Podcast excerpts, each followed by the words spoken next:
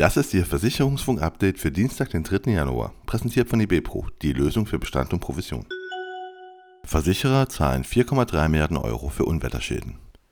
Sturm, Hagel und Starkregen haben im Jahr 2022 für Schäden in Höhe von 4,3 Milliarden Euro gesorgt. Die schwersten Schäden verursachten die Orkane Jelena, Zeynep und Antonia im Februar. Sie verursachten 1,25 Milliarden Euro Schaden an Häusern, Haushalten und Betrieben sowie rund 56.000 Schäden an Kraftfahrzeugen in Höhe von 125 Millionen Euro. Das teuerste Naturgefahrenjahr für die Versicherer seit Beginn der Statistik in den 70er Jahren war das Jahr 2021 mit einer Schadensumme von 12,6 Milliarden Euro. PKV wird Chipkarte durch Smartphone ersetzen. Privatversicherte sollen ab Mitte 2023 sogenannte digitale Identitäten erhalten können, die ihnen einen Zugang zu digitalen Services rund um ihre Gesundheit bieten.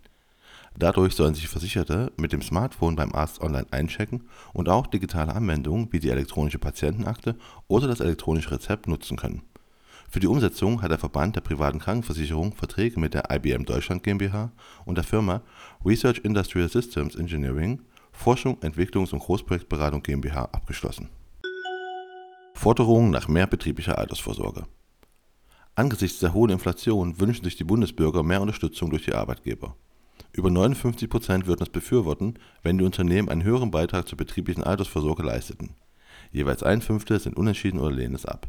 In der Altersgruppe der 30 bis 39-Jährigen ist die Forderung nach mehr Beiträgen am größten, mit über zwei Drittel (67,4 Prozent) Zustimmung. Das ergab eine im Dezember durchgeführte repräsentative Umfrage von CIVE im Auftrag der dpk.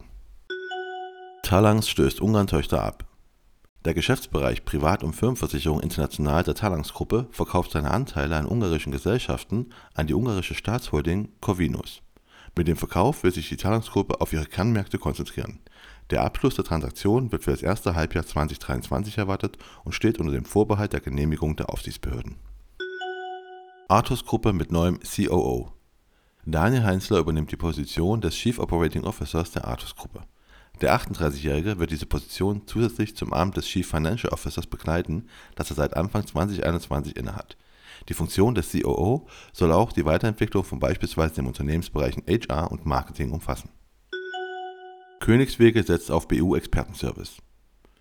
Die Königswege GmbH vertraut ab sofort in komplexen Leistungsfällen im Bereich Einkommensschutz auf die Expertise der BU Expertenservice GmbH alle angeschlossenen Vermittler können künftig auf das Experten-Know-how der Leistungsfallprofis aus dem fränkischen Kronach zurückgreifen.